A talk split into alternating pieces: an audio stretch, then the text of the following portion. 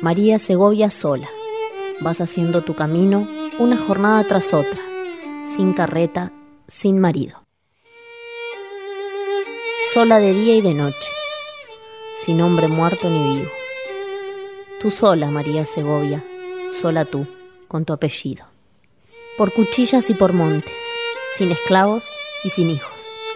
Bien neta, toda futuro. Solita tú, con tu atillo. María Segovia secas, caminando hacia el exilio, sin padres y sin hermanos. Sola tú con tu destino. ¿Dónde estás, María Segovia? ¿Dónde fueron tus huesitos?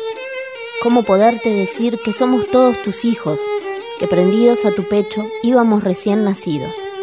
¿Cómo poderte decir que la patria iba contigo? ¿Viste cuando te subís a un auto ajeno y te preguntas, ¿por qué el mío no huele así? Ese es el poder de los productos ProLimpio en el auto. Ponele la sensación ProLimpio a tu vehículo. Siliconas, ceras, limpiadores, antiempañantes, perfumadores. ProLimpio. www.prolimpio.com.uy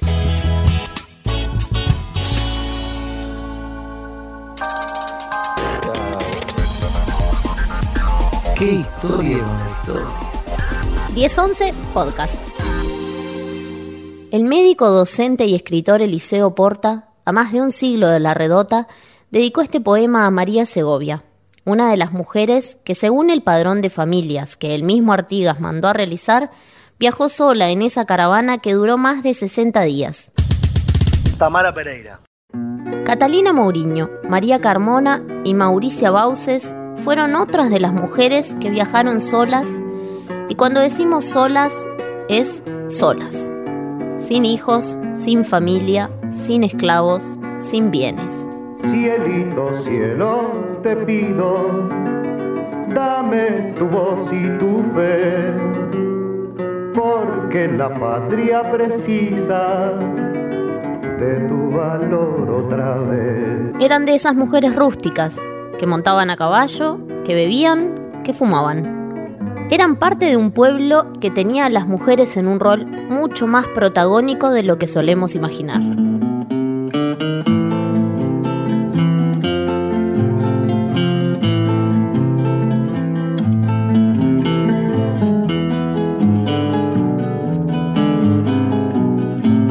Mujeres de grupos originarios como Floriana Aires y Micaela Guyunusa, esta charrúa que quedó grabada en la historia por el triste episodio de su venta a Francia junto a Baimaca Pirú y Senaqué.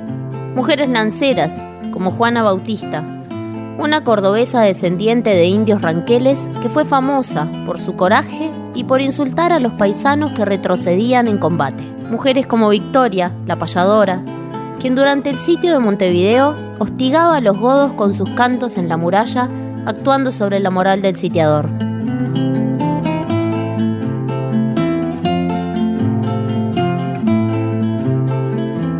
Y mujeres como Melchora Cuenca, la lancera paraguaya que años más tarde, en purificación, se convertiría en la segunda esposa de Artigas, la maestra de la escuela que el jefe de los orientales fundó, en el símbolo de la lucha contra los portugueses, y en la mujer que lo acompañó a Quehuay, lugar donde nacieron sus dos hijos, Santiago en 1816 y María en 1819.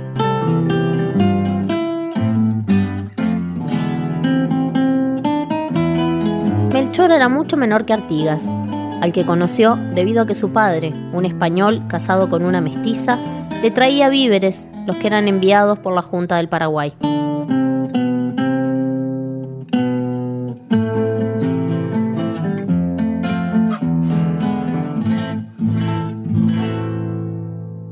El padrón de familias que Artigas había creado durante el viaje no se conoció en nuestro país hasta 1924 año en el que el doctor Jambías de Olivar lo localizó y copió en Buenos Aires para publicarlo en la revista histórica del Museo Histórico Nacional. Este invalorable documento nos permite constatar lo heterogéneo que era el entramado social de aquel grupo, que incluía varias familias de los sectores altos de la sociedad oriental, como lo demuestra la relación entre la cantidad de componentes del grupo familiar y sus pertenencias. En este caso se ve claramente en la cantidad de esclavos y carruajes que llevaban a cargo. Mientras Ramón Aguilera y Gervasia Cabeza hacían el recorrido con cuatro hijos y trece carros, José Antonio Cañete y María Petisco viajaban solos y sin pertenencias. Mientras Alejandro Montiel, que viajaba solo, poseía diez esclavos y dos carros, Cayetano Sabino, que también viajaba solo, lo hacía sin carruaje, sin familia y sin esclavos. Mientras la pareja compuesta por Manuel Godoy y María Salazar no tenía hijos, tenía 18 esclavos a su cargo y tres carros. Javier Zarza y María Machán, con 13 hijos y sin esclavos, viajaban en un solo carro.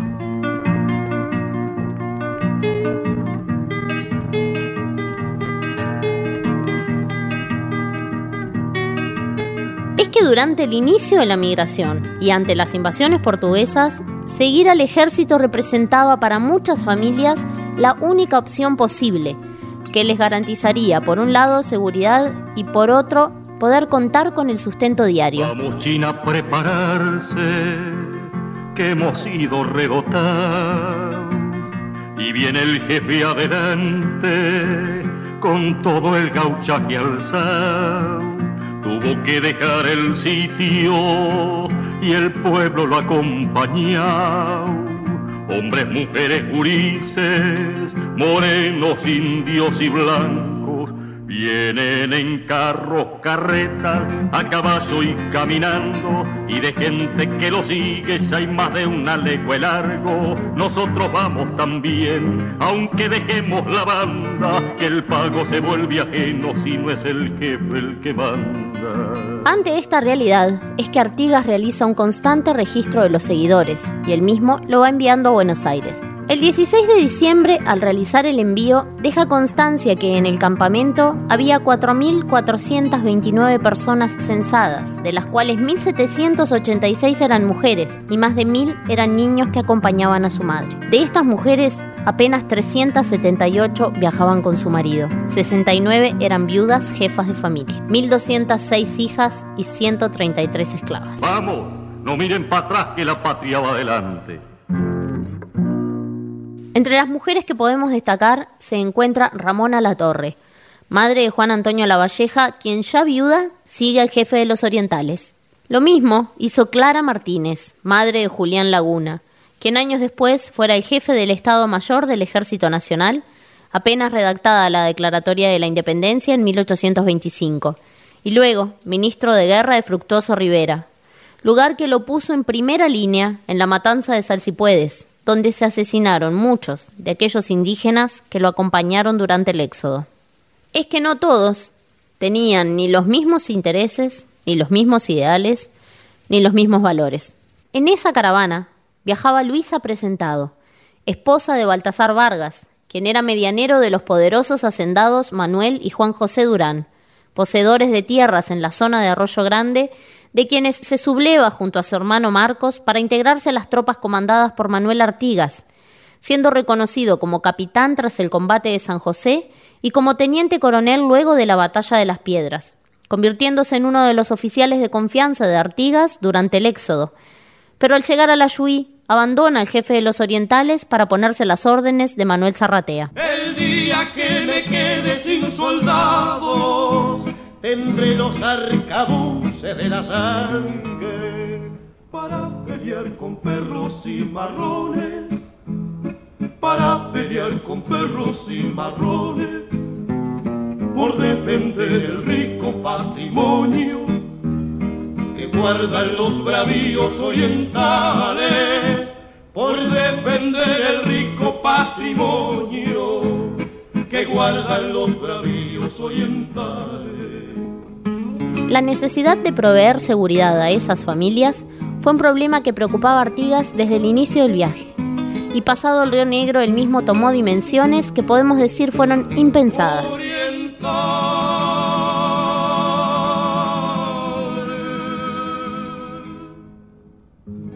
Un mundo entero me sigue, retardan mis marchas, y yo me veré cada día más lleno de obstáculos para obrar.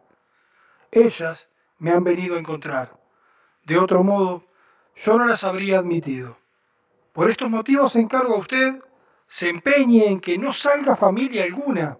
Aconsejele usted que le será imposible seguirnos, que llegará el caso en que nos veamos precisados a no poderlas escoltar, y será muy peor verse desamparados en unos parajes en que nada podrá valerles. Pero si no se convencen por estas razones, déjelas usted que obren como gusten.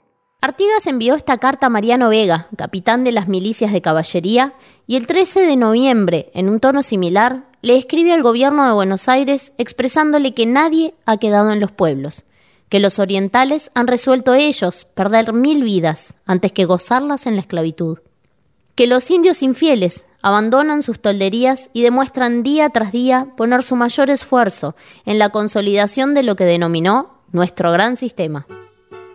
Un sistema de convivencia social que requería la organización funcional, operativa y solidaria de ese conglomerado que, como decíamos, era heterogéneo y policromático, ya que se componía mayoritariamente por personas pertenecientes a sectores humildes de la población, pero que incluía hacendados y peones, desposeídos del campo y personas que estaban fuera de la ley, esclavos que eran propiedad de los patriotas, fugados de los españoles que procuraban su libertad, indios misioneros, charrúas y minuanes, aunque estos dos últimos mantenían sus campamentos al margen de los del ejército, pero desempeñando una función de primer orden, que queda de manifiesto por la convocatoria a los caciques que Artigas hace a través de Carranza el 2 de noviembre de 1811.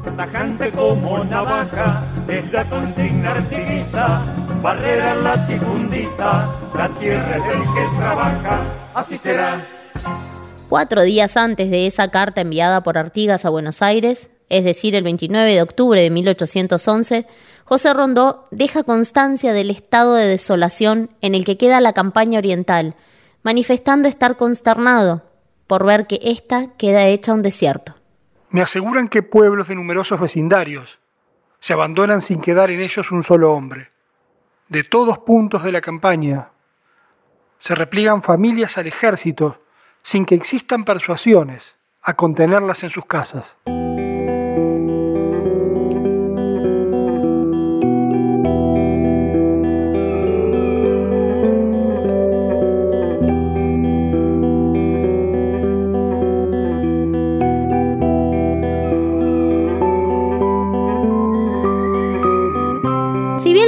La redota fue contada inicialmente por espectadores militares, ajenos de alguna manera a ese heterogéneo grupo humano que transitaba el desarraigo, las características del campamento, la forma de vida en él, se puede reconstruir, además, por testimonios directos, como las cartas de Artigas a sus colegas y confidentes, o las memorias de algunos personajes orientales, tal es el caso del general Antonio Díaz, quien en su relato confirma que la carne de res constituyó el alimento por excelencia, que si bien el asado con cuero era la base de la alimentación, la carne no siempre se consumió asada, sino que era frecuente su cocción en una especie de hervido, acompañado probablemente de farina o maíz y preparado en olla de hierro.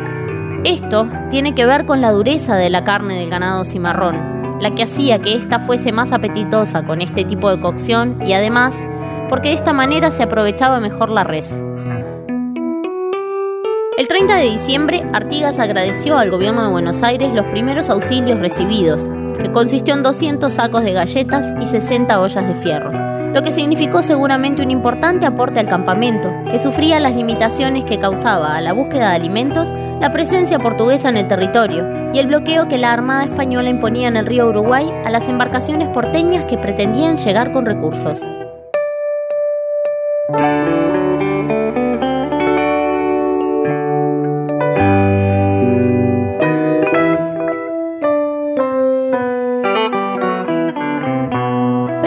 Existe otra manera de conocer los hechos.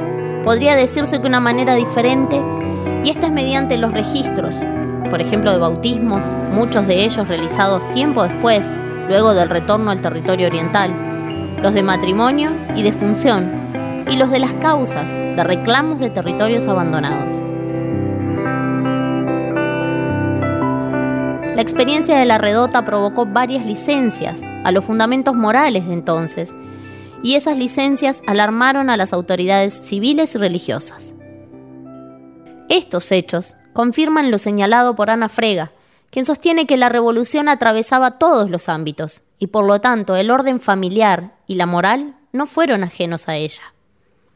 Según consta en el libro bautismal de la capilla de Florida, después del retorno de la población que había emigrado, se bautizaron varios niños, de padre desconocido o hijos de individuos del ejército de Artigas. Otro ejemplo de estas licencias es el caso de Luisa Medina Curú, una mujer que en el Salto Chico dejó a su esposo y sus dos hijos porque no quería seguir más al ejército, terminando acusada de adulterio en la Real Cárcel de Montevideo, acusada, según dice el registro, por amancebarse con Manuel Gallardo, quien en el mismo documento es signado como un mozo de campo. Pero su defensa alegó que el marido sustancialmente la abandonó con sus hijos, por seguir la bandera de los rebeldes en el ejército del tirano Artigas. A la huella primero de José Artigas y sácate el sombrero cuando lo digas. Un ejército que se componía de 6.000 hombres, entre integrantes del regimiento de blandengues, milicianos y paisanos armados al que se unieron 1.500 indios. Vamos mano con mano los orientales ¿Viste cuando entras a un lugar, respirás y decís, ah, ese es el poder de los productos ProLimpio en el hogar? Llévate la sensación ProLimpio a tu casa. Aromatizadores automáticos, perfumes líquidos, mini aromatizadores. ProLimpio. www.prolimpio.com.uy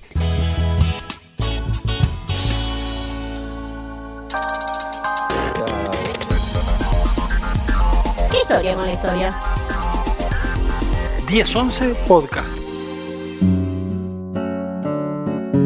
El campamento se componía de unas 800 carretas, que servían de refugio a las 4.000 familias, las caballadas y la bollada, en cuyo cuidado se hallaban aplicados más de 2.000 hombres útiles.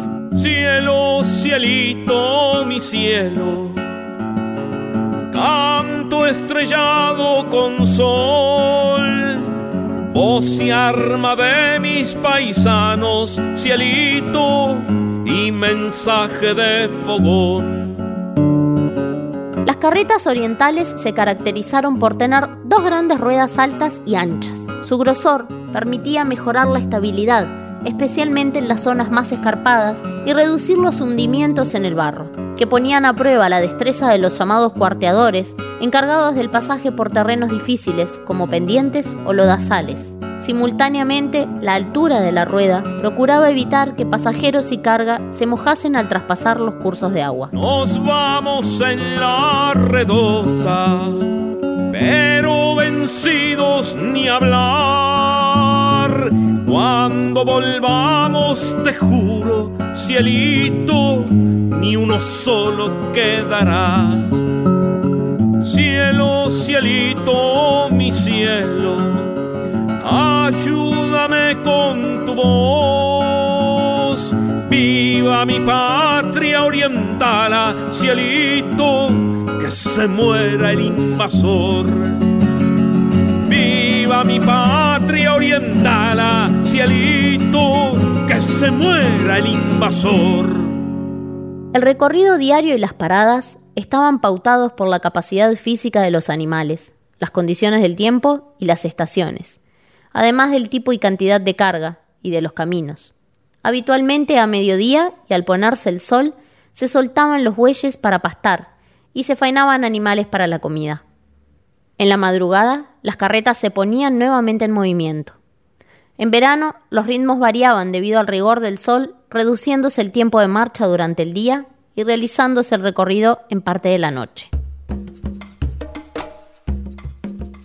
Pero una de las mayores dificultades a las que debió enfrentarse la caravana fue el cruce de los ríos. Damas Antonio Larrañaga relató varios incidentes respecto al cruce de los ríos y en ellos se puede ver que algunos los cruzaban sujetos a sus caballos, otros confeccionaron una especie de flotadores o salvavidas creando pelotas con cueros y generaban contenedores donde poniendo un cuero con los pelos hacia adentro y formando cuatro picos que se unían con huascas, dejando plano el fondo para cargarles dentro los fusiles, los recados o la ropa, y siendo cruzados por medio de cuerdas tirados por los caballos o incluso ellos mismos a Las fuertes corrientes en varios ríos eran bien conocidas por los vaquianos, que tenían una particular destreza en realizar estos cruces, ya sea a nado o a caballo. Pero eso no impidió que se dieran varios problemas e incluso pérdidas de vidas. El propio Larrañaga relató, por ejemplo, cómo se le mojó el contenido de la carreta por la imprudencia de uno de sus acompañantes. Pero la pérdida mayor se dio en el cruce del río Uruguay iniciado en diciembre de 1811, donde la escasez de botes y canoas agravó las dificultades al punto que el informe del coronel de milicias Benito Chain al gobernador de Montevideo, realizado el 25 de diciembre, da cuenta de varias personas que se ahogaron, entre ellas un religioso de San Francisco de los que salieron de Montevideo.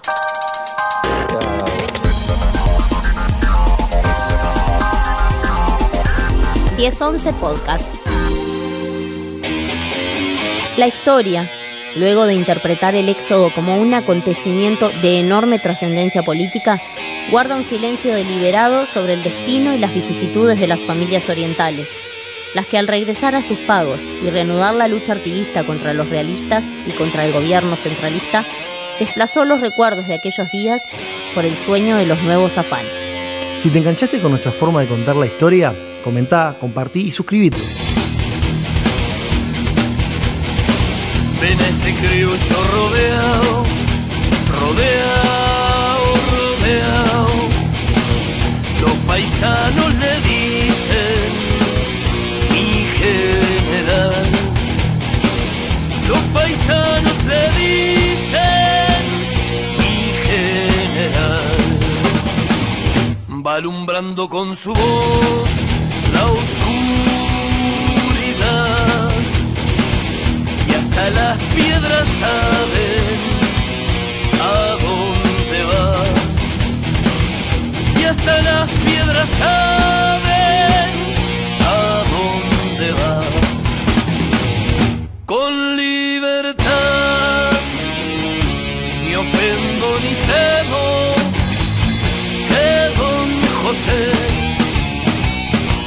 oriental en la vida y en la muerte también.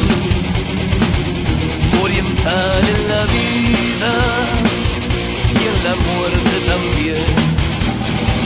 Ver a los indios formar el escuadrón y aprontar los morenos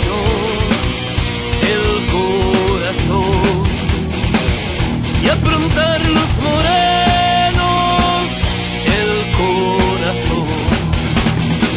Y de fogón en fogón se oye la voz. Si la patria me llama, aquí estoy yo. Si la patria me llama,